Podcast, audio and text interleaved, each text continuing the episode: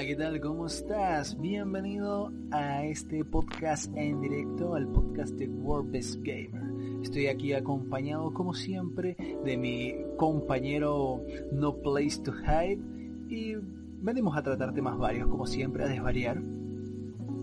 Hola, ¿qué tal chicos? ¿Cómo andan? De nuevo, este es el cuarto podcast, ¿puede ser? Sí, este es el cuarto.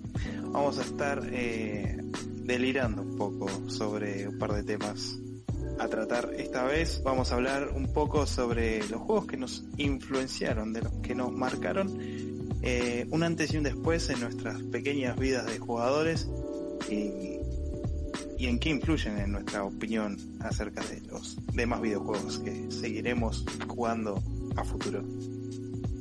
Y en sí, ¿cuál fue el primer juego que te marcó? ¿Cuál fue el primero que dijiste, ¡buah! Eh, es complicado decir eso. Eh, supongo que debe ser de los primeros juegos que he jugado y el primero que me ha marcado, obviamente, como creo que a mucha, mucha gente, es el Super Mario de, de Nintendo, el Nintendo común.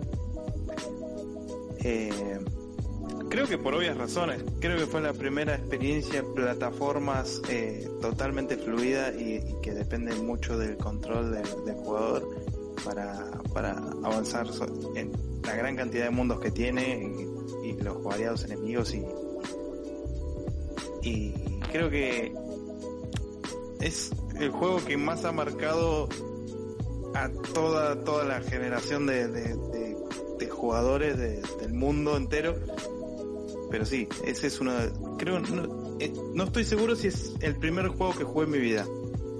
Puede ser, seguramente.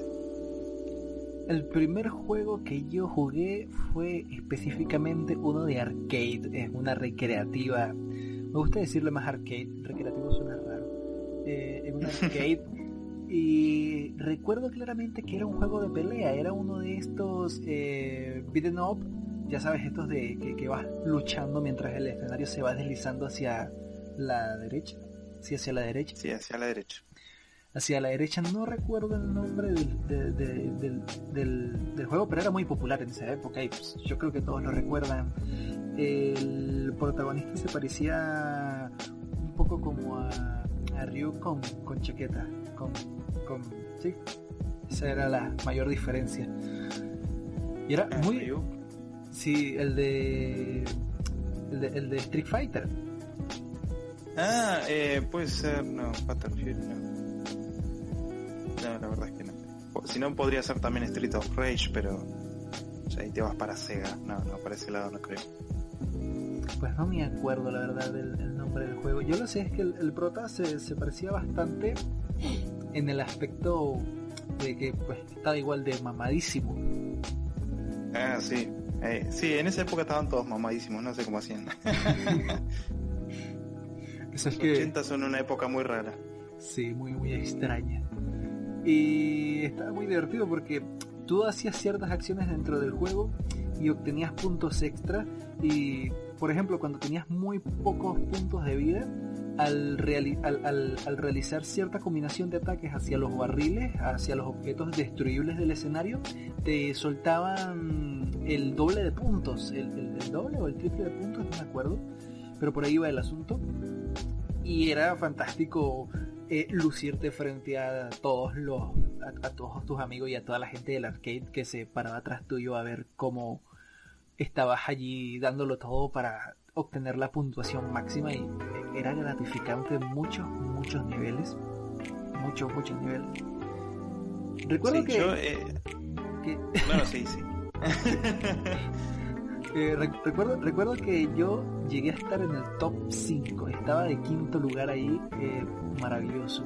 Ese, ese, fue uno de los juegos que me marcó. Fue el primero que jugué en, una arcade. Sí, fue el primero que yo jugué. Y arriba tuyo estaba el triple A. es la típica, ¿viste? Sí. Bueno, yo hablando, hablando de beatemaps, eh, creo que el, que más me marcó por vida eh, fue el Street of Rage de Sega Genesis. es un juego con una música excelente. La verdad es que tiene uno de los mejores soundtracks de los 16 bits y en adelante. Eh, hasta ahora creo que para mí tiene los mejores, uno de los mejores soundtracks de, que, que vi en un videojuego los tiene Street of Rage. Es súper movido, súper... También noventero, de ese estilo... ¿Cómo se, cómo se dice?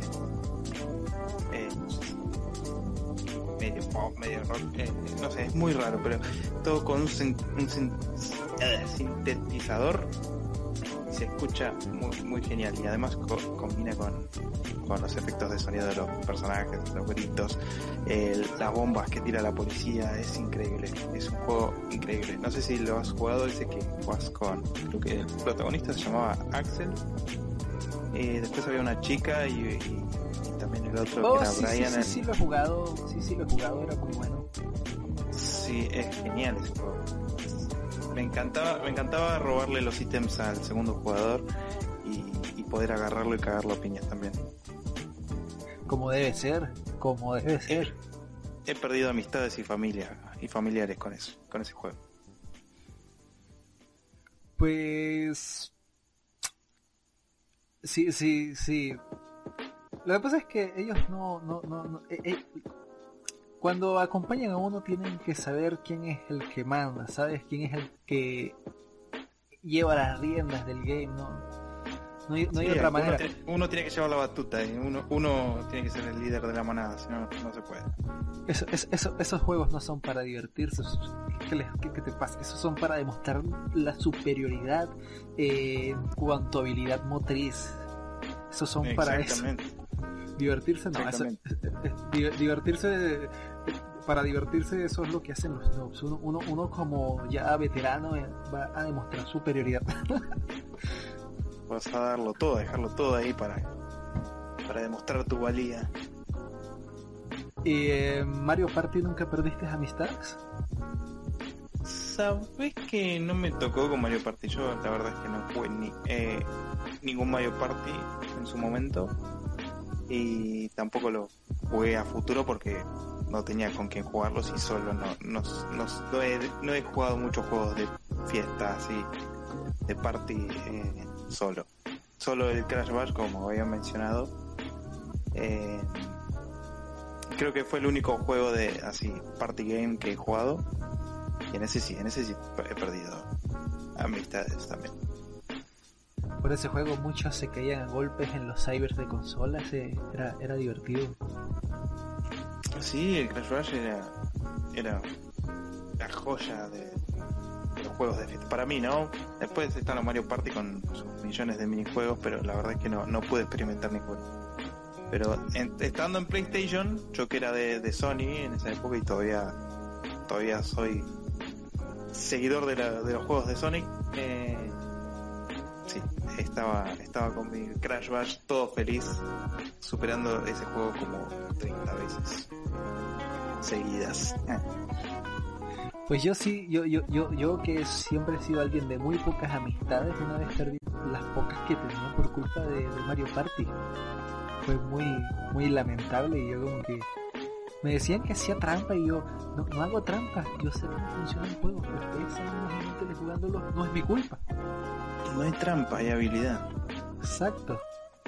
O sea, que, que, que sean unos inútiles jugando no es culpa de uno, la verdad. O sea, Exactamente. Además, no sé, no se puede jugar. No, no, no se puede ser amigo y jugar a la vez. Eh, un competitivo. No, no se puede.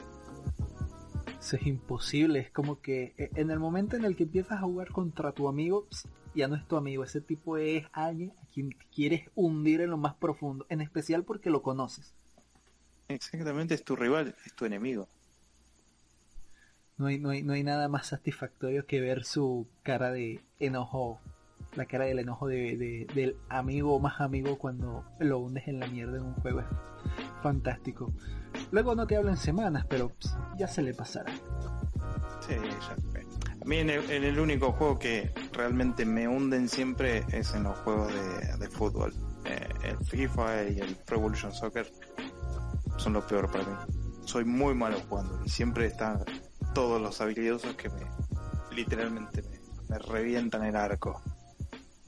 Soy malísimo en eso. Te, te, cuento que yo solo he jugado dos juegos de, de fútbol. Uno fue el Pro Evolution Soccer uno que salió para PlayStation 2, el otro fue el FIFA 12 para Wii y más allá de eso no he jugado nunca más otro juego de fútbol y de deportes como tal otro que he jugado ha sido ADN AND AND AND los de básquet NBA. no, no, es que hay, es que hay una, hay, hay, una, hay una serie de juegos que se llaman AND o, o por ahí va la cosa, que son de básquet callejero. Ah, no. Eh, no, yo de fútbol no he, jugado muchos juegos de fútbol, pero no por voluntad propia, sino porque la gente, eh, por lo menos acá en Argentina, en la, cuando se juntan en algún lado, tienen la sana costumbre de ponerse a jugar al, FIFA o al Pro Evolution Soccer, juego en el que apesto. Y, y nada, hay otros tantos juegos en los que soy muy bueno y no, lo juegan, no lo juegan en grupo. Ventaja que tiene ese juego es que se puede jugar de a 8 jugadores tranquilamente y, están todos ahí enganchados a, la pantalla. Eh, otros juegos de deportes que sí he jugado por gusto ha sido bueno, el FIFA Street. Ese es uno de los juegos de fútbol que me, ha gustado jugar. Eh, que también es de fútbol, pero fútbol callejero. Y es divertido porque puedes hacer trucos y puedes hacer trampas. Está todo bien. Te cagas de risa. Eh, eh, pero mi juego de deporte favorito puede ser um, Jam, también de, de, Sega y Super Nintendo. era un juego de básquet que eran dos jugadores contra dos jugadores y era prácticamente saltar de una punta a la otra de la cancha y hacer piruetas y romperse los dedos tratando de, de, meter la bola de fuego de un salto desde mitad de cancha. Era, era genial, excelente para jugar con, amigos. Pues mi juego de, deporte favorito también es uno de básquet por por algo parecido a, eso, cuando ibas, cuando empezabas a tener una racha de anotaciones y empezabas a esquivar mucho a, los rivales y empezabas como a humillarlos, el balón se prendía en llamas y los puntos valían más y era muy gratificante. Seguramente estamos hablando del mismo o por lo menos de la misma saga, pero sí, NBA Jam creo que es una de, las joyas más divertidas del mundo del juego de deporte, porque pues lo demás es muy competitivo y yo soy muy malo para, para todo eso. Mira, voy a buscar el juego y te lo voy a pasar para que veas que, que, que, no miento, que no miento, mira. Sí, es... Bueno, mientras, mientras sigo hablando otra cosa porque la gente, la, gente no lo, no lo puede ver. Eh, juego, hablando de beat'em eh, creo que uno de los juegos que, sí me marcó puede ser el Golden Axe, que es también es un juego muy conocido de Sega, de arcade y también estuvo en la, Genesis. Eh, nada, lo único destacable que tenía el Golden Axe es que además de ser eh, en temática medieval es que podías montar animales y, podías pelearte con tu amigo para agarrar los power-ups y demás. Que eso era lo divertido de ese juego, pero sí, es uno de los que más recuerdo de los beatemaps que jugué y he jugado, he jugado bastante. También estaba el de las tortugas ninja, que bueno, ese, ese es un clásico muy conocido, uno de los pocos juegos de las tortugas ninja que realmente vale la pena. Eh, pero bueno, ¿qué otro juego te ha marcado? Ya un poco más avanzado, ¿no? Pasando los arcades. Pasando a los arcade, podría decir que Super Smash Bros. Se... ¿Qué entrega? El Brawl. El Brawl, eh. sí, el Brawl. Sí, me decanto por uno es el Brawl. Porque ah, es como que, no sé, siento que es la culmen de la franquicia. Siento que ahí está toda mecánicamente hablando y jugablemente siento que es el superior a todos los demás. Es como que es el juego. Eh, Super Smash es un juego de los que jamás pude agarrarle la mano como todos los demás. Eh, lamentablemente no lo he jugado mucho tampoco porque, repito, yo no era de, consolas de Nintendo, era más bien de consolas de Sony. Así que cuando los agarré a los Super Smash, eh, por medios ah, no, no, no, lo, no me pude enganchar a jugar así con amigos y demás. Así que solo he jugado con un par de personajes, he jugado contra la máquina y poco más. Hay otra, otra cosa del Brawl es que pues tiene, tiene una muy buena historia, una muy muy buena historia. Que continúa un poco en el, en el, en el, melee, pero no sé, siento que no la llevan tan bien en, el melee. El, el Brawl es, es el Brawl, pues es Brawl. No sé de qué se trata la historia, yo solo sé que al final peleas contra una mano y que en realidad estás jugando con muñequitos. Eh. Pues eso va desde la primera entrega donde pues se muestra eso, eso es algo muy denso y, los fans en este los fans de la historia de, Smash Bros. son muy sensibles en este punto si lo hablas mal son más sensibles que los otros entonces eh, pasemos a siguientes videojuegos bueno, de juegos de pelea que me, ha marcado puede ser el Ultimate Mortal Kombat 3 también de Sega Genesis es, un juego que lo he gastado tanto que ya me sabía los trucos de memoria de todos. Eh, pero eso sí, jamás me había salido Fatality. Creo que me salió una, una sola vez una Fatality contra mi hermana que la mandé abajo del pozo ese que, que tenía como púas debajo, que había un puente que tenía púas debajo. Eh, acuerdo que me volví loco esa, esa vez que hice la Fatality porque no sabía que había apretado. Pero sin duda fue uno de mis grandes momentos. Sí. Y, de, y mi personaje favorito era New Cybot, porque soy un New y soy Cybot. Y, y me encantaba. Me encantaba porque podía hacer, combinar los trucos y los combos y todo rápido y así me gané el juego como 600 veces. qué maravillosas anécdotas, qué maravillosas historias. Y nunca le echaste mano al Budokai Tenkaichi 3 la Culven del, del Dragon Ball de pelea. Sabes que sí, pero también lo jugué tarde. Es uno de esos juegos que también agarré tarde. Eh, no me pude tampoco enganchar de nuevo con ese juego porque lo agarré ya cuando lo, compré así de capricho eh, para PlayStation 2, cuando ya tenía el PlayStation 3 y lo toqué dos o tres veces nomás y no lo pude jugar más porque el disco ya no me lo leía.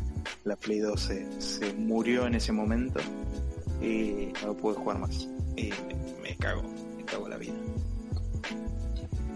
Qué lamentable, qué lamentable que no hayas podido disfrutar de esa joya, porque es una verdadera joya yo voy a contar mis anécdotas allí, tengo anécdotas como las tuyas de Mortal Kombat, porque hay algo muy gratificante en ese juego que es ganar con Mr. Satan.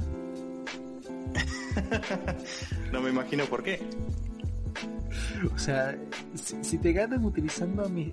No, no solo es una ofensa que alguien utilice Mr. Satan contra ti porque está básicamente diciendo que eres el noob más noob de los noob y no necesita esforzarse, sino que sus habilidades hacen tan poco daño y el personaje tiene tan poca movilidad y es tan malo en general que es súper... Cuando ganas es como que te dije que no podías hacer nada contra mí. Te di la oportunidad utilizando el personaje más malo y aún así no pudiste ganarme. Es tipo así, es como que...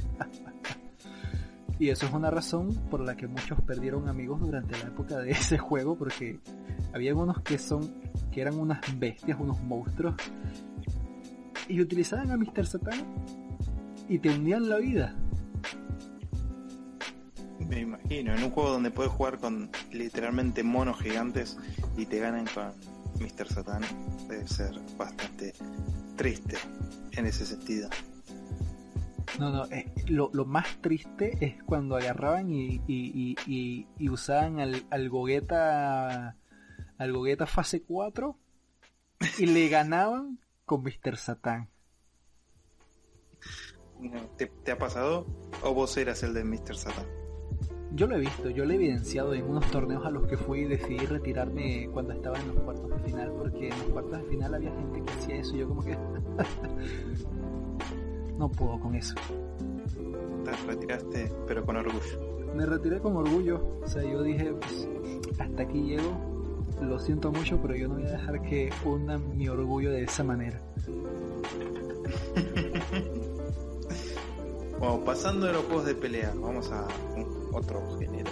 Vamos a juegos de, juegos de carreras. Eh, ¿Algo? ¿Te gusta algo? Most Wanted. ¿Algo te, ¿Algo te ha marcado? Most Wanted. Most Wanted es el Need for Speed Most Wanted. No sé, me encanta. Yo sí lo bonito inglés, ¿vale? Lo hablo hermoso, no, no, te crees, podría ser profesor de inglés fácilmente. Eh, sí, el, el, Need for Speed Most Wanted eh, me encanta por la libertad que te da, por la manera en la que tú vas hacia las carreras, por la manera en la que se desarrolla el juego en sí, porque es muy bonito visualmente y aún a día de hoy siento que es uno de esos juegos de PlayStation 2 que han envejecido excesivamente bien. O sea, lo es y a día de hoy me sigue pareciendo. Need for Speed Most Wanted. Sí, la verdad es que Most Wanted es muy bueno, pero para mí tuvo un problema que hizo eh, un poco repetitivo en el tema de los hitos y demás que necesitabas para poder correr contra el próximo jefe, lo cual era bastante un peor de huevos. Estaba muy bueno el juego, lo completé todo, eh, pero pero sí, eh, a veces se hacía un poco tedioso eso de tener que completar eh, 20 veces el mismo hito, cada vez un poco más complicado. Eh, creo que es lo único malo que, puede, que puedo encontrarle a ese juego porque la verdad es que es una excelente joya. Mira que me gusta también el carbón, pero pero el mosguante me parece mucho más divertido, mucho más entretenido. Sí, sí, sí. Eh, es muy repetitivo, el juego en sí es muy repetitivo en todo, pero es entretenido, es curioso. Es curioso porque solo lo sientes repetitivo si lo juegas más de 4 horas seguidas. Ya tienes que darte muy fuerte pase. Porque es, es, es como es, es, de esos juegos que son para sesiones cortas de media hora antes de salir o, o, previo a hacer algo importante y tal. Ah, bueno, ¿qué puedo jugar? Need for Speed Most Wanted. Ahí está. Ese es el propio porque llegas rápido a las carreras. Las carreras son rápidas. Eh, si quieres hacer un hito, haces el hito rápidamente allí y no se siente repetitivo por eso. Siento que es saludable por ese aspecto, desde ese punto de vista. Y... El problema, el problema con el Need for Speed Most Wanted es que si tenés que salir en 20 minutos y decís, bueno, me voy a pegar una carrera eh, antes de salir y terminas la carrera y te engancha la policía y estás como tres horas tratando de sacarte la policía de encima y ahí creo que se te fueron los 20 minutos. Eh, eso es una de las, de las cosas un poco complicadas del Most pero eso es parte, parte del encanto. Otra cosa que no me gusta es que a veces yo conducía así como una persona normal porque quería disfrutar del paisaje, que tiene paisajes muy bonitos, del paisaje, del ambiente y de ver cómo se comportaban los autos porque, no sé, tenían una inteligencia, en ese momento yo, wow, la inteligencia artificial que tienen, Mercial, muy, muy inocente yo en ese momento, por favor me, me, me, gustaba disfrutar de eso. Y de pronto llegaban todos esos Mustangs y tal y yo como que ¿qué les pasa? Estoy conduciendo bajo el límite de, de, velocidad. Te venían a apurar. Sí. Es ilegal con, es ilegal conducir bien en ese juego. Sí o sea no sé eso, eso es una de las cosas que menos me gustaba porque yo quería conducir y disfrutar tranquilamente del paisaje como una persona, pero no, me obligan a ser malo, el mundo no te deja ser bueno. sí, bueno, a ver, hablando ahora de mi juego de carrera en específico, creo que podría ser Gran Turismo 2 de PlayStation 1, es uno de los juegos que... y simuladores también, es uno de los juegos y simuladores que más me ha marcado eh, el hecho de que tengas tanta cantidad de autos, circuitos y demás, además de que puedas en el mismo juego jugar carreras de rally, creo que eso era magnífico. Eh, tenías que cambiar completamente tu perspectiva en ese juego porque las carreras de rally eran totalmente opuestas a las carreras normales y eso se expandió en el Gran Turismo 4 por ejemplo que fue el próximo Gran Turismo del juego de carreras así que me ha marcado pero creo que todo empezó ahí en el Gran Turismo 2 con sus licencias y demás para sacar creo que eh, es una de esas joyas de PlayStation 2 que están bastante infravaloradas de PlayStation 2 no de Play 1 era de Play 1 eh, que están infravaloradas eh, opacadas también no por sus secuelas y demás. Es lo que hay es lo que hay cuando también estamos hablando de que es algo bastante, bastante, bastante antiguo. La, gente no tiende a, recordar cosas tan así. O sea, de hecho, me, costó mucho hacer memoria del, juego de arcade. Nadie va a recordar un juego de, PlayStation 1 así, a menos que lo haya marcado como te marcó a ti. Es que marca, si vos ves esos autos que parecen de cartón a, a esta altura, pero en esa época era joyas gráficas. Esos cinco polígonos eh, con ruedas era, era un espectáculo de ver en la, Play, en la PlayStation 1. Más cuando todo se veía como la cara de Solid Snake. Eh, sí, era, era un portento gráfico. Un portento gráfico era duro de matar. No ¿Sabes que no lo puede? No, no, no, no lo puede. no sé cuál es. Eh, conozco las películas, pero de ahí al juego no, no lo conozco. El juego es muy bueno, el juego es mejor que las películas, ¿sabes? Es mucho más entretenido que, ver la película. Pero eh, era un portento gráfico porque los modelos, creo que así como hacía, así como el, el, Silent Hill llevaba la PlayStation 1 a, el Silent Hill 2 llevaba la PlayStation 1 a su máximo gráfico, yo creo que Duro de Matar lo hacía también. Tenía una calidad los, los, los, los, modelos de los autos están demasiado bien hechos, los modelos de las personas, de las armas, de todo, está extremadamente bien hecho. Era muy detallista para las capacidades que tenía la PlayStation 1. Encima de PlayStation 1, me imagino que, o sea, tiene que haber tenido buena jugabilidad como para que sea tan buen recordado por un experto como, como, como, como ustedes. Lo único, lo único malo era los autos porque hacías una hacías, hacías una un giro demasiado brusco y el, y el auto se iba a la mierda. por suerte y, y, había y habían veces que por por por equivocarte en un pixel no podías avanzar porque habían fase, habían, habían partes del juego que eran obligatorios sí o sí en tiroteos en autos y tal.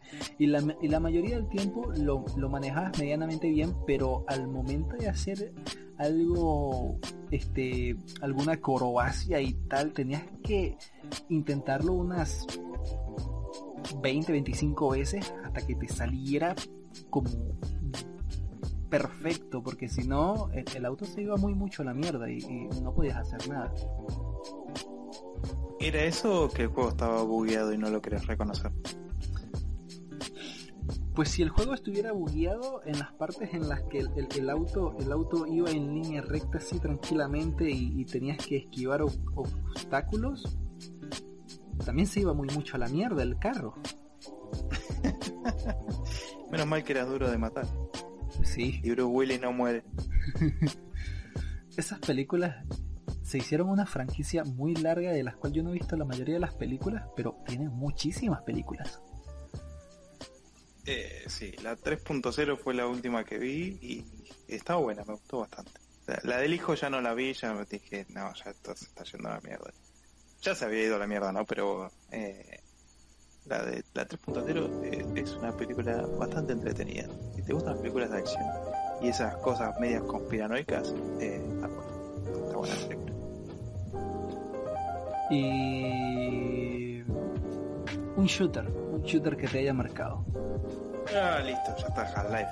Eh, Half-Life es primero mi juego favorito, mi saga favorita. Y es el shooter eh, con, con historia, el shooter de, de campaña que más me, ha marcado de por vida. Esa, esa posibilidad de tener eh, de tener la historia sin que te la sirvan todo el tiempo en bandeja, de que no te corten la jugabilidad en ningún momento, salvo creo que una escena en específico en el primer juego. Eh, y de y la variedad de armas y la forma en que se mueve el personaje eh, y los puzzles y los enemigos y, y las localizaciones en donde te encontrás. Creo que el juego entero incluso en su parte más débil que muchos odian eh, Zen que es eh, el mundo alienígena este que tiene al final del juego me encantó. Me encantó porque es como un cambio completamente de mentalidad en donde la gravedad no funciona igual que en la Tierra, en donde todo es más hostil, donde hay monstruos más grandes y más raros que no sabes lo que está pasando. Encontrás cuerpos de científicos con el mismo traje que, que tenés vos puesto, eh, lo cual te hace sentir un poco más indefenso. Eh, sabes que algo más está pasando que nadie te contó, que y es, todo eso, toda la trama que se va formando a partir del escenario y todo, que, no sé, simplemente una obra maestra. Y no se puede decir más nada. Y creo que hasta cuando salió ese juego no había nada igual. Así que eh, lo jugué, no lo jugué cuando salió porque en 1998 yo tenía, qué sé yo, cuatro años.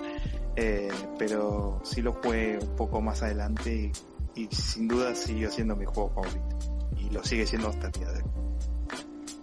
Pues debo decir, amigo, que efectivamente en el momento en el que salió no, no, había nada que pudiera ni siquiera besarle los talones porque los otros shooters que habían en ese entonces eran tipo Quake y Doom y Wolfenstein y eran los más exitosos y tenían una mentalidad totalmente distinta. Half-Life fue un pionero, bueno, es un pionero.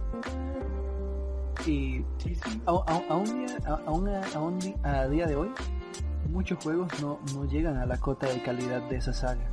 No llegan. Por, por mucho presupuesto que tengan no llegan. No, muchos tratan de replicar también eh, lo que lo que aprendieron con ese juego. Eh, eh, mucha de la narrativa moderna se basa incluso en juegos que no son shooters se basan en, este principio de no cortar nunca la acción o entregar puzzles que no sean encontrar la tarjeta roja para la puerta roja como hace, como hace Doom que no está mal pero es un principio de jugabilidad muy distinto a lo que a lo que ofrecía a lo que ofrecía eh, Half-Life que era más un shooter narrativo que un shooter eh, arena como era Quake o, Doom. Eh, pero sí creo que ahora prácticamente todo shooter moderno tiene una historia que se basa en esto en, tratar de encontrarte la historia sin cortes, exceptuando, qué sé yo, es que eh, juegos como Call of Duty, que cada dos minutos tenés una cinemática, ¿no? Pero eh, creo que juegos, eh, incluso en tercera persona, como Dead Space y, y Prey y Bioshock y juegos así que se basan mucho en, en los principios que, que primero presentó Half-Life y después amplió Half-Life 2. Eh, creo que es, sin, sin esos juegos no, no, no, habría muchas de las joyas que, que hoy en día son, son muy valoradas. Pues Pero... es verdad, es verdad. Ahí, ahí no, no, no hay que discutir nada. Eso es una, podríamos decir que es una de las verdades absolutas del videojuego. Exactamente. Ahora, decime vos tu shooter, tu shooter que te ha marcado de por vida. No, pero este porque yo lo jugué antes de Half-Life y me pareció muy divertido, muy divertido. Yo creo que con ese concepto a lo mejor te imaginas cuál es. A ver, tra trata de dinero, trata de dinero. Es un juego muy divertido, es un juego súper básico donde la historia queda en totalmente segundo plano y lo importante es ser frenético y desenfrenado.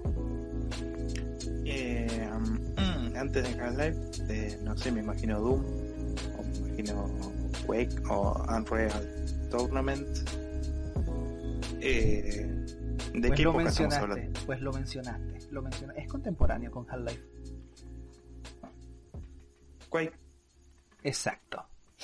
Exacto. Sí. Lo que pasa es que él, él me ofreció en su momento algo que yo estaba buscando.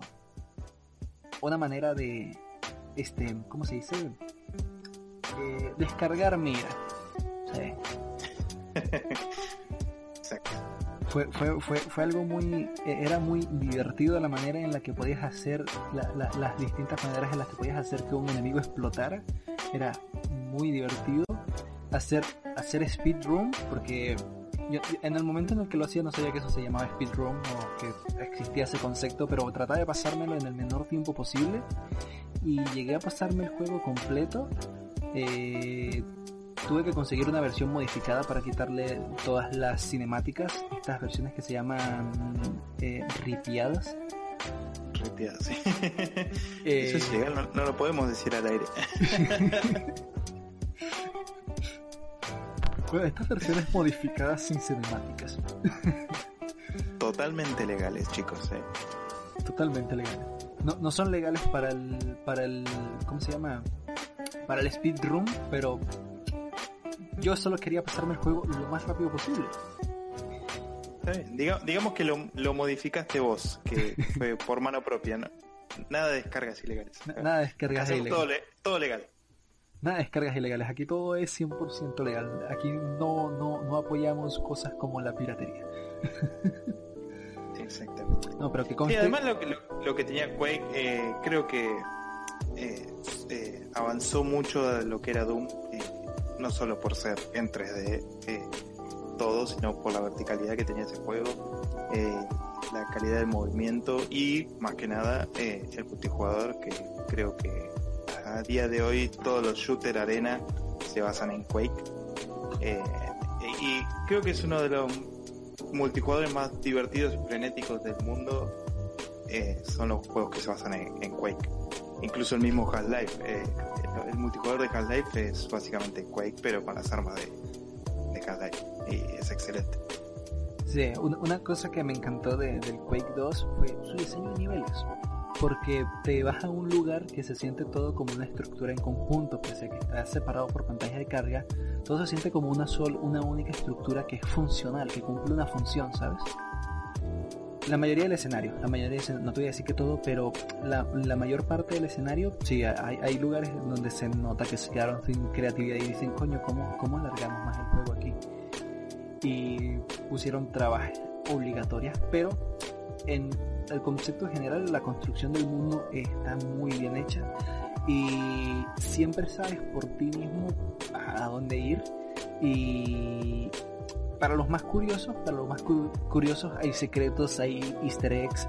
Hay, hay un easter egg muy, no, sé si lo sabías, pero hay un easter egg muy, muy, muy bonito, muy, muy, un detalle hermoso de ID Software a sus usuarios, a sus, a sus jugadores, que era para los Rocket Jumps, eh, los Rocket Jumpers, sí, Rocket Jumpers se dice. E, que, que, ese concepto nació en Quake, pues, que, que es utilizado en otro juego, pero nació en Quake. Eh, para, para, llegar a ese secreto, para llegar a ese easter egg, tienes que utilizar el rocket launcher en un punto especial y hacer un, rocket jump perfecto y llegas al lugar que es inaccesible de otra manera y ahí está una pequeña dedicatoria de ID Software para los alocados rocket jumpers. Dice casi eso. sí, esos juegos están repletos de easter eggs. Eh, porque hay software, son prácticamente todo, gente como nosotros que se la pasa, se la pasó viciando toda su vida y sabe lo que la gente quiere, sabe lo que la gente le gusta y es más, aportaron herramientas para, para que modificaran sus juegos eh, prácticamente desde que lanzaron sus juegos. Eh, el primer Doom que venía en disquets eh, venía con un editor de escenarios y la gente hacía sus escenarios y los eh, regalaba en disquets y, así proliferó el mundo del mod hasta ese entonces y Quake no se quedó atrás, sin duda. Es, algo... Por, por, esas razones, Quake es un juego muy bueno. No literalmente hablando, porque es un juego brutal y sangriento, y en aquel entonces era extremadamente gráfico, sino por, por todo lo que permitió, por todo lo que ofreció. Fue un punto de inflexión en ese tipo de shooters. Sí, sin duda, sin duda. Bueno, ahora, ¿qué, qué género nos toca? ¿Qué género nos toca? Pues nos toca el género aventura. Aventura, bien podría decirte. mm, Es que hay muchos, pero sin duda uno de los que más me ha marcado es Prince of Persia. Pero la saga de, de Ubisoft, no, no la original, porque. Mm, Si bien eran buenos, no, no, es, no es algo que, que, que me ha enganchado mucho. Y los he jugado, sí, los he jugado, pero. eh, la saga de Ubisoft, de las arenas del tiempo, eh, son de los juegos de aventura que más me ha marcado, principalmente porque el combate y las mecánicas de viajar en el tiempo siempre vienen bienvenidas y en ese momento eh, no había mucha cosa parecida, eso de volver al tiempo atrás y demás. Y además la historia, la historia, eh, la mitología y demás eh, son cosas que, me encantan, me encantan de, de todos los videojuegos. Si hay un videojuego con mitología, lo voy a jugar y me, va a encantar. pero, pero sí, eh, la historia de, de las arenas del tiempo, de eh, Warrior Within y de Two Thrones, eh, cierran perfectamente y son una trilogía perfecta que no sé por qué no tienen un remake, aunque el juego se la banca bastante bien al día de hoy. No son portentos gráficos como podría decirse, pero sin duda el juego es, por lo menos en PC, eh, incluso en PlayStation 2, si los juegas ahora a esta altura del partido se van a ver bien. Son juegos excelentes y su jugabilidad eh, no cambian nada. Me lo sigo sabiendo de memoria todos los caminos y todos los secretos del juego, las armas y demás. Y creo que no hay muchos juegos de esa época en que, que se puedan decir lo mismo. Pues comparto tu punto de vista, ese es mi juego favorito.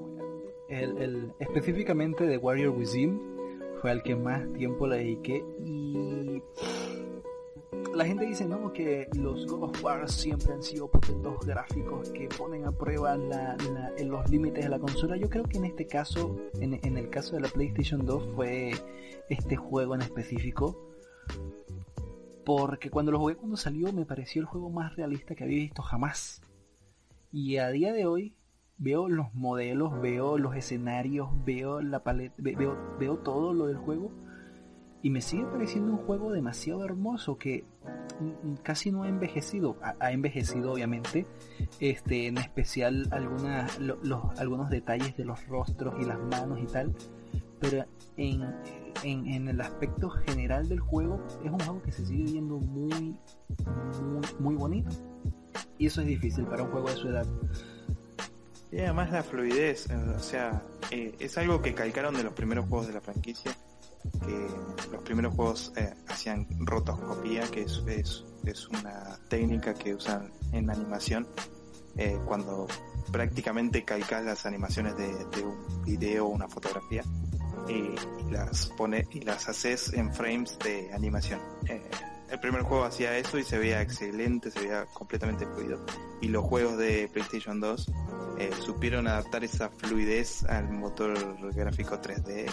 Eh, no sé si con captura de movimiento, pero no sé si había captura de movimiento en esa, en esa época, pero si lo hicieron a mano es excelente, porque la verdad es que eh, no hay animaciones tan realistas en PlayStation 2 eh, como las tiene Prince of Persia desde el es el más fluido de todos hasta el tercero tienen esas sensaciones que, que da gusto da gusto ver y también son muy realistas a pesar de que el personaje puede literalmente correr por las paredes eh, se sigue viendo realista se sigue, se sigue viendo creíble.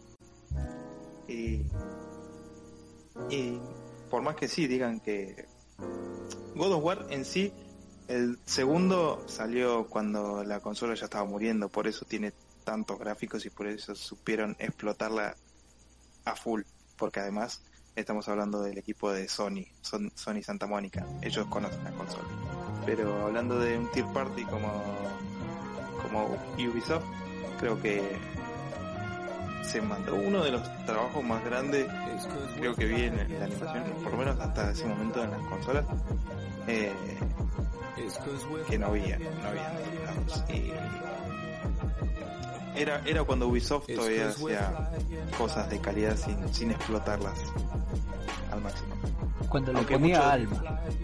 Sí, muchos, muchos odiaron The Two Thrones, a mí me encantó ese juego porque combinaba la, la excelente historia y, y, y, aspecto visual del primero con la jugabilidad del segundo y, y era más lineal, ¿no? Pero es excelente ese juego, me encanta. Sin duda es un buen cierre para la saga y se debería haber quedado así. Que lo dices por el, play, el de PlayStation 3, el de PlayStation 3 es bueno, ¿qué te pasa? No, no es una porquería. Forgotten, el Forgotten Sons es una porquería y el del 2008 eh, ni siquiera tiene final. El final es un DLC, así que no importa. Eh. No sé, yo, yo, yo lo jugué, yo lo jugué, yo lo jugué y puedo decir que no es tan malo como dicen, o sea, lo que pasa es que yo creo que es más que nada porque cambian al, al protagonista y porque cambian el contexto un poco, un poquito, mucho, bastante de la historia. ¿De cuál, de cuál estás hablando? ¿Del, De- del 2008 o el Forgotten Sons? El, es que no recuerdo el nombre, es este donde cambiaron el, el protagonista por completo y, y, y- y no es un príncipe. Y creo que tampoco está en Persia. Sí, que, el que no es ni príncipe ni de Persia es el, el Prince of Persia del 2008. Que unas animaciones y un- eh, ese estilo cel shading que es hermoso eh, y el parkour es excelente y, y tiene mecánicas que están muy buenas y bien llevadas a cabo. Eh, para mí se hace también muy repetitivo. Eh, es mucho de ir de acá para allá todo el tiempo y, Sí, sí, sí, sí, pero y los combates son prácticamente casi todos iguales. Sí, sí, sí, pero, pero en términos generales, en términos generales es un juego entretenido. No voy a decir que es, Es un buen juego- juego, no voy a decir que es un buen juego que le hace justicia a la enorme franquicia que tiene detrás, pero estuvo entretenido, estuvo, no, es tan malo como dicen que es. Lo que pasa es que como tiene tanta tenía tanta expectativa encima, es comprensible que dijeran que era tan malo, pero no es tan malo. Es que no es un juego malo, eh, para nada, es un juego completamente redondo y excelente y me gustaría que lo hubieran continuado como esta historia alternativa al lado del príncipe Persia, las arenas del tiempo, eh, que no tiene nada que ver con esto, pero me, hubiera gustado que hubieran encantado, eh, que hubieran encantado, que hubieran seguido con, con esa saga y mostrando un poco más del personaje, porque la verdad terminamos sin saber quién es el personaje. No es ni un príncipe ni ni de Persia y el burro que se le perdió se llamaba como la princesa del primer juego. Eh, así que no sé, no sé qué estaba pasando en ese, en ese entonces, en esa historia de- del juego. Ese juego daba para muchas cosas. Yo, yo, yo pensaba que, a la fin, que, que al final iba a terminar siendo una línea de tiempo paralela como, el, como Prince of Persia siempre ha tratado mucho lo del tiempo y tal. Yo pensaba que a, a raíz de, de- de jugar tanto con el tiempo se habrá fragmentado y habrá creado otras líneas de... Me, me hizo una película en la cabeza. Es buena teoría, eh, ojo, eh. no la había pensado, pero es buena teoría. O sea, yo dije, no, nada, eh, como, como también se da un, como se da un aire al protagonista original, pero como más corpulento, un poquito más gordito. Yo, yo, me había imaginado como que ese juego pasaba como en un futuro distante, en un futuro muy distante. Eso es lo que tenía pensado más o menos, como que no tiene nada que ver con el anterior, pero es como que en un futuro distante o que el tipo este, el nuevo príncipe, es como un heredero del anterior, o algo así. Pero bueno, nada, no sé, la verdad es que nadie sabe qué Pues, es lo que pues, está pues, pasando. pues mi lógica indicaba que en re- mi lógica indicaba lo que te estaba contando, lo de que el tiempo se fracturó y creó líneas temporales que estaban sucediendo al mismo tiempo y que al final del juego iba a suceder algo que iba a interrasar la línea temporal principal del príncipe que conocemos con la de este y nos iban a mostrar quizás otro. Pero no pasó. Es muy interesante la teoría. Eh, sí me gustó de este juego que, eh, que había cambiado el tema del tiempo por esta, este tema de, de, la luz y la oscuridad y esta princesa de la luz y no sé qué. Eso estuvo bastante lindo, pero nada, no podemos más que especular con la historia y hacer teorías conspiranoicas. Hay que dedicar un capítulo a teorías conspiranoicas. Sí, es verdad hay que dedicar. Anótalo porque después nos, terminamos olvidando y tenemos que inventar un tema para el podcast sobre la magia. Sí, sí, lo, lo, voy a anotar aquí. Teorías. Y ya luego lo anoto en mi libreta. Perfecto, excelente. Bueno, continuemos, ¿sí? Decí, decí otro género. Otro género, otro género de, de sandbox. Sin, saca, sin, sin meter Minecraft. Sí, Minecraft va en, en otro. Aunque en realidad, bueno, lo que pasa es que si metemos Minecraft, yo por desde mi punto de vista es, eh, es mi favorito, pero como es algo tan obvio, pues, sin meter Minecraft. Es que Minecraft es el juego sandbox definitivo, creo que no hay otro juego que, que encarne mejor esa perspectiva de, de, de, poder hacer lo que querés con el mundo y con todo lo que tenés alrededor como, como Minecraft. Pero bueno, vamos a hablar de otros juegos porque si no es que no tiene chiste, es que no tiene chiste, no tiene competencia. No, no, no tiene competencia. Es que tampoco sé si definir a juegos sandbox. Porque... O sea, vamos a, vamos a decir mundo de, de, de juegos de mundo abierto. Ah, claro, porque mucha gente le dice sandbox a los juegos de mundo abierto y no son sandbox. Son juegos de mundo abierto, sí, te dan todo un mapa para explorar y hacer lo que quieras, pero no son sandbox. Vos no puedes desafiar las lógicas de ese, de ese, de ese mundo abierto, por más que lo intentes. Eh, pero bueno, mi juego de mundo abierto favorito puede ser Assassin's Creed 2. Eh, para mí soy fan de la saga de, desde el primero eh, de, los Assassin's Creed. Sí, ya sé que mucha gente los odia, sé que mucha gente los tiene harto los Assassin's Creed, pero a mí me gustan. ¿Qué quiere que le diga? Lo... Además, el primero que vi lo vi en una revista y vi que era sucesor de Prince of Persia y ya ahí ya me enganchó. Me enganchó y dije, lo tengo que tener.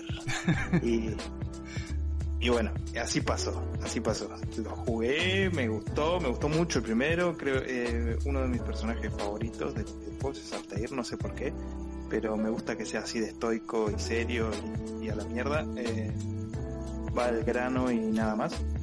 Eh, me gusta su estilo de vestimenta y demás, me gusta su hoja oculta y me gusta matar gente por la espalda. Eh, y Assassin's Creed 2 amplió eso en todas direcciones, incluso te da dos hojas ocultas porque si quieres matar a dos personas por la espalda podés. Eh, te, da, te da un mundo abierto lleno de actividades por hacer, misiones secundarias te da toda la Italia del Renacimiento, que es una de mis épocas de la historia favoritas, eh, para explorar. Y encima interactúas con personajes históricos reales, así que no hay, no hay nada más que decir. Además de que volás en una máquina de Da Vinci por toda Venecia, eh, ¿qué más? ¿Qué más se puede decir? Es excelente y además tiene teorías conspiranoicas, como todos los Assassin's Creed. No hay nada más que decir. Ese es mi juego de mundo abierto favorito. Algo, algo que no hablamos del maravilloso Prince of Persia es el parkour. El parkour, y bueno, eh, sí, o sea, o sea heredó, heredó, todo el todo el parkour de, de, de esos juegos lo heredó. No yo, a, a, tal nivel de decir, bueno, podemos correr por las paredes, pero casi, más o menos.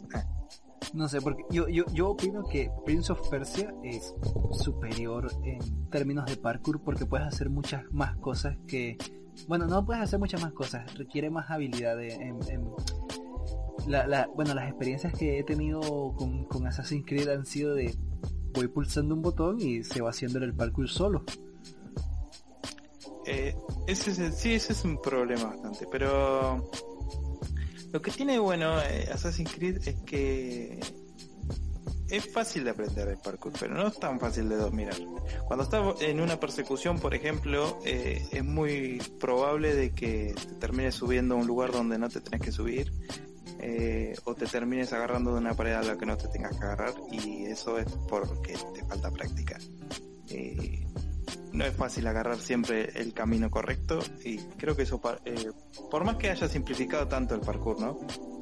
Creo que lo hace bien porque es uno de los pocos sandbox hasta esa época donde podías hacer parkour. Eh, que, yo no digo que, lo haga mal, yo digo que en mi, para mi gusto no, no me gusta que sea tan simple el parkour. No, a mí, ¿sabes que en, en Assassin's Creed 3 lo simplificaron tanto, tanto más incluso que Assassin's Creed 2 y no me gustó para nada, a pesar de que podía subir árboles y cosas así, ¿no? Ya era como que prácticamente apretabas el botón y el tipo iba por el mejor camino y correctamente y hacía todo lo que quería.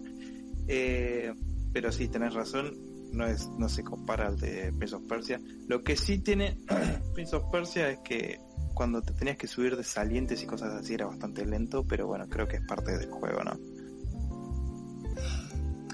Pues yo, yo, yo, yo, yo, viendo, porque a raíz de Prince of Persia, este podcast es acerca de Prince of Persia y Assassin's Creed y se la cala, no nos importa nada. este, lo, de, lo demás es un extra. Sí, sí, sí, lo demás es un extra. Aquí venimos a hablar de Prince of Persia y Assassin's Creed.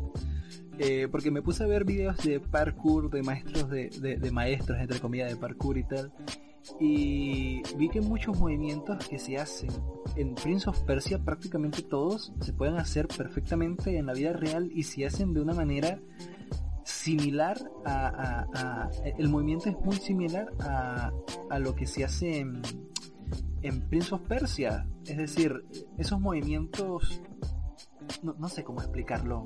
Mm, ¿Cómo, se, cómo, cómo es que se define el movimiento en los videojuegos? Eh, mm, sinestesia. Sí. ¿Puede ser? Sí, sí. Porque, bueno, sí, lo encarna muy bien lo que es el movimiento del, del parkour. Lo hace estupendamente bien. Sí, sí, lo hace, lo hace bastante bien y como te decía antes, eh, las animaciones son muy realistas. por más que otros juegos tenían eh, capaz que alguna mecánica parecida, no hay, no hay cosa que se le parezca a Prince of Persia en, ese sentido, en los movimientos y animaciones son muy realistas.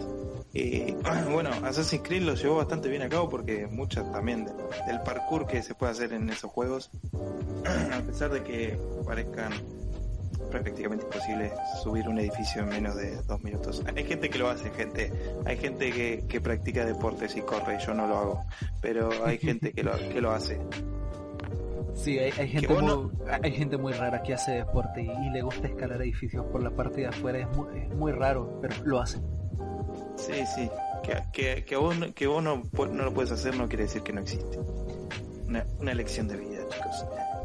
Sí, aquí aprenden de todo. Primero que nada, que Prince of Persia es maravilloso. Segundo, que Assassin's Creed no es tan buena en el, en el, en el parkour. Y tercero, que todo eso se puede hacer. Casi todo. No, no se vayan a tirar de un edificio a una, una carreta de paja porque se, van a morir. Lo pueden hacer, pero no, no lo hagan. No lo hagan. Vamos a evitar denuncias acá.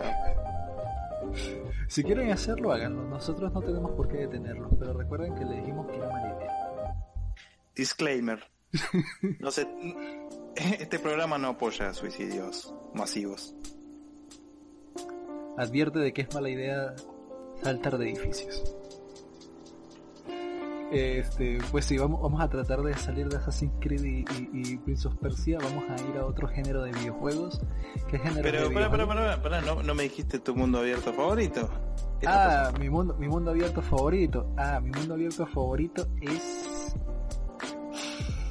Diría que Black Flag, pero, pero, pero solo le dediqué 15 horas. Así que pues, no, no me voy tanto para allá.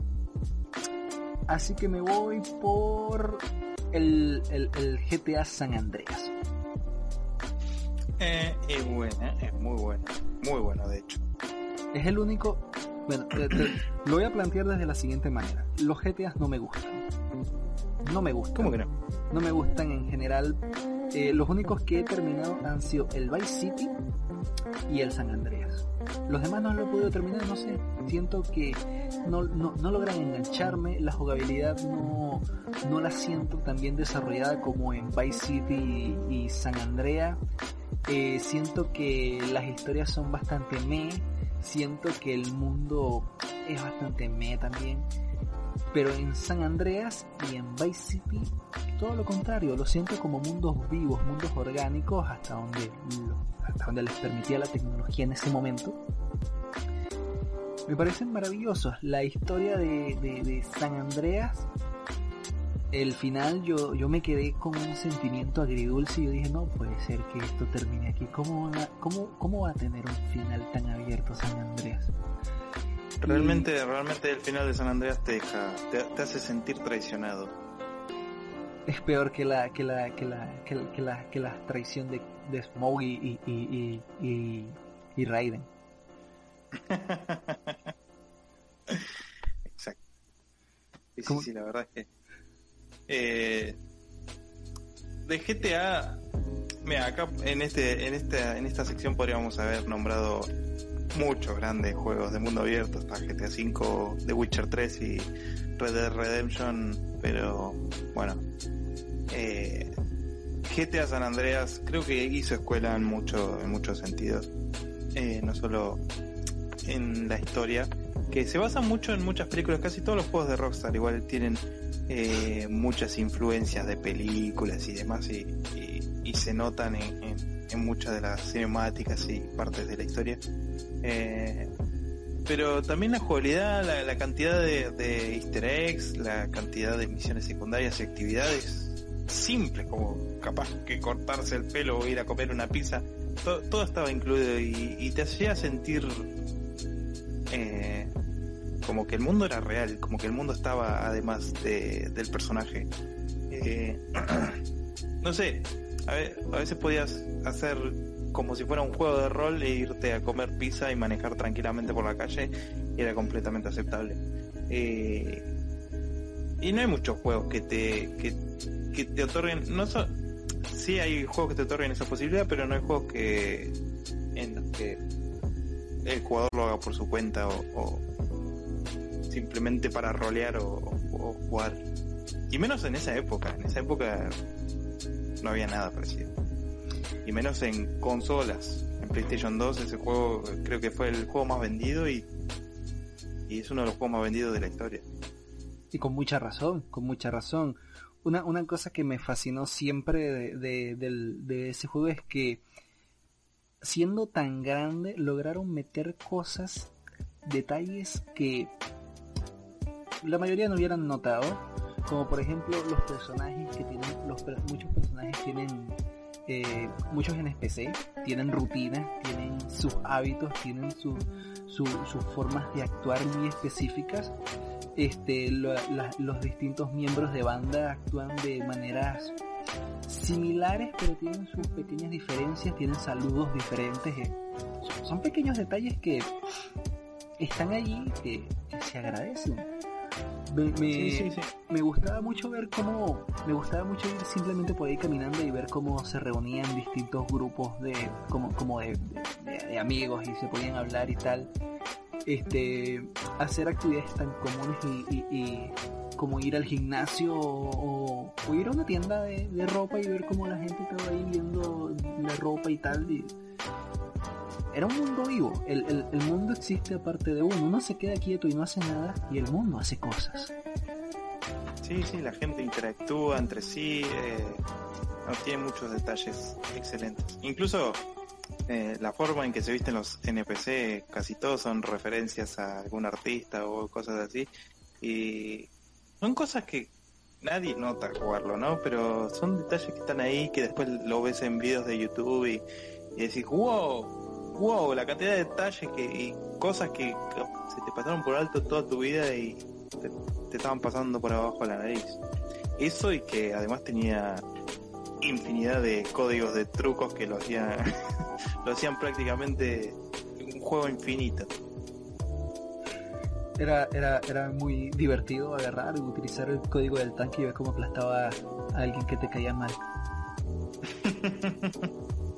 sí, sí, me encantaba ir a territorio de balas e ir con todos los trucos puestos encima. Súper inmortal, cagándome a tiros con todos, arreglando el auto mientras se me prendía fuego. increíble. Eh, ¿Dónde aprendiste a jugar tan rápido? ¡Boom! Ahí estás tú escapando de la policía con 5 estrellas y, el auto a punto de explotar. sí, y encima en PlayStation 2, ¿sabes? Lo que era. Te, eh, tan rápido esos botones. Estaba, muy fuerte, estaba, cruel. Si te equivocabas, triste.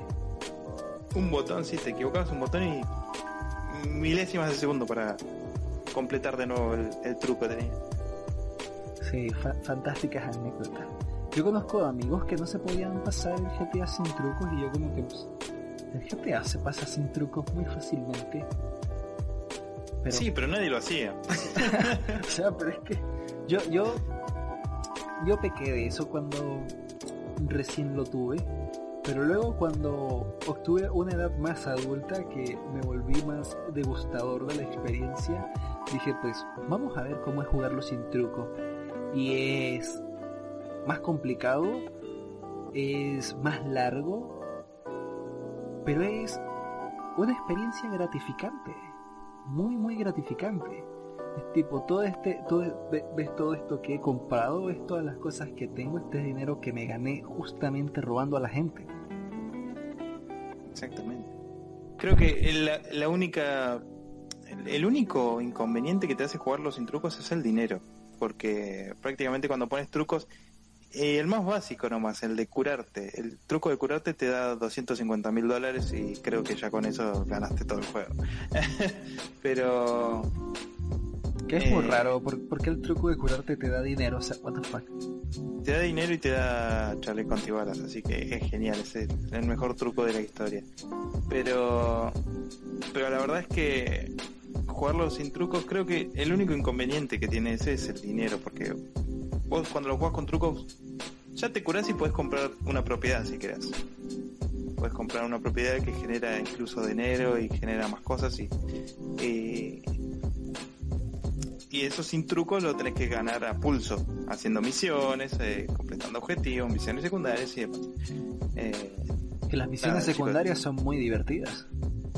Sí, excelentes, excelentes. Incluso visiones tan estúpidas como agarrar un taxi. Eh, son todas divertidas, todo entretenido, todo tiene lo suyo. Pero bueno, gente, la vida real no tiene trucos, vayan a laburar. Eh. Sí, sí, sí, sí, sí, sí, No, no se metan en cosas turbias y malas, no, no. quizás en GTA se vea divertido y tal, pero no, en la vida real la gente termina muy mal. Por lo sí, por lo generalmente termina muerta, pero nada. Eso es una carrera muy corta. Continuemos con la siguiente categoría. O que de categoría en categoría nos llevamos a las dos horas. Dos uh, uh, llevamos, llevamos una hora y ocho minutos. Bueno, vamos a. Quiero comentar mi juego de estrategia favorito. Age of Empires 2 es el mejor juego de estrategia del mundo. Eh, fin decime el tuyo y, nos despedimos porque... Mi juego favorito, mi, juego favorito de estrategia es el Age of Empires y pues, ya listo. Excelente. Bueno, gente, vamos a, andar terminando el podcast a esta altura del partido. Espero que les haya gustado, que lo, hayan disfrutado, que también pueden compartir sus experiencias y sus juegos favoritos de cada categoría con nosotros en la caja de comentarios. Eh, no se olviden de darle like y si les gustó, si realmente les gustó, eh, apóyennos y compartan esto con sus amigos, con alguien eh, quien quiera que lo vea y que también comparta sus opiniones en los comentarios. Eh, esto es un proyecto nuevo que estamos haciendo acá junto con Arkham Free. Eh, y lo queremos empezar con todo, nos divertimos mucho haciéndolo y lo único que necesitamos es que lo apoyen con un me gusta y que, y que simplemente se suscriban al canal porque vamos a seguir subiendo esto todas las semanas eh, todos los jueves se va a subir el podcast, así que estén atentos. Y, y nada, ¿alguna palabra? Sí, sí, sí. Y entre tanta tontería, a lo mejor eh, este, este tipo y yo terminamos siendo amigos. Uno nunca sabe, uno nunca sabe. Este, mm, si las anécdotas, si nos comparten sus anécdotas, nosotros tranquilamente las podemos compartir en el podcast y comentarlas y de allí partir con muchas más anécdotas. Volví a golpear el micrófono. En cada, en cada, en cada episodio golpeo el micrófono. No puede ser. Bueno, eh, sí, además de compartir anécdotas, también pueden dejar eh, cualquier sugerencia que tengan, si quieren ayudarnos con, o con algún comentario constructivo lo pueden hacer. Y si quieren dejarnos preguntas, también la vamos, eh, la vamos a contestar, al, eh, no sé si al principio o al final de cada podcast, y así cerramos cada podcast con broche de oro. ¿Qué, qué mejor que eso? Sí. Eh, pero nada, ya saben, interactúen con nosotros porque nosotros vamos a interactuar con ustedes. Vamos a contestar cada comentario pongan. Así que tranquilos. Así que esto ha sido todo. Nos vemos hasta la próxima emisión. Adiós. Adiós.